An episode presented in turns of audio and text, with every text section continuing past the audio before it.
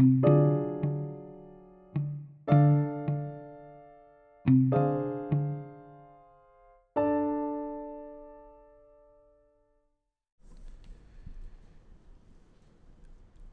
lo largo de todo el siglo XIX, se propagaron encendidos debates sobre la naturaleza del alma, la mente y el cerebro. ¿Eran las funciones mentales un mero resultado de la actividad cerebral? ¿O habría ciertas funciones como la razón que estaban reservadas a la influencia divina, tal y como el filósofo francés René Descartes había argumentado dos siglos antes? En el siglo XIX, una nueva generación de científicos recurrió al estudio de casos clínicos y a experimentos de laboratorio para hallar pruebas con las que sustentar sus argumentos.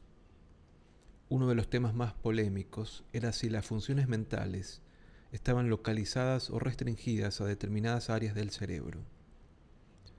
Franz Gall había desarrollado la frenología, el estudio de la superficie del cráneo, y había declarado de forma inequívoca que las capacidades de la mente eran del todo atribuibles al cerebro y que ciertos rasgos se localizaban en áreas cerebrales concretas.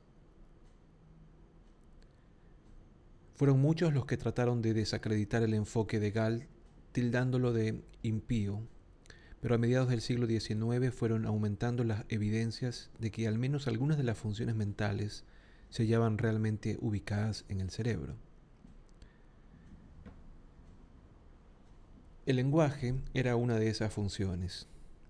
Y en 1861, el joven cirujano francés Paul Broca aportó la primera prueba concreta con su minucioso estudio del caso de un tal Monsieur Le Bon, conocido con el apodo de Tan. Tan, que unos años antes había perdido la capacidad de hablar, quedó al cuidado de Broca unos días antes de morir. Broca se dio cuenta de que aquel caso le brindaba la oportunidad de probar su teoría, que la capacidad de hablar se ubicaba en el lóbulo frontal del cerebro. Al realizar la autopsia, descubrió que el daño se hallaba en la parte posterior del lóbulo frontal izquierdo. Pronto aparecieron otros casos de pérdida del habla y daño cerebral localizado, y aunque los hallazgos no llegaron a cerrar el debate, proporcionaron evidencias cruciales sobre la ubicación de las funciones. La pérdida de la capacidad de hablar se conoce hoy día como afasia de Broca. Después de Broca, otros muchos científicos aportaron pruebas de funciones localizadas. A finales del siglo XIX, el estudio del cerebro se situaba firmemente en el dominio de la ciencia, sin que apenas hubiera necesidad de recurrir a la religión o la filosofía.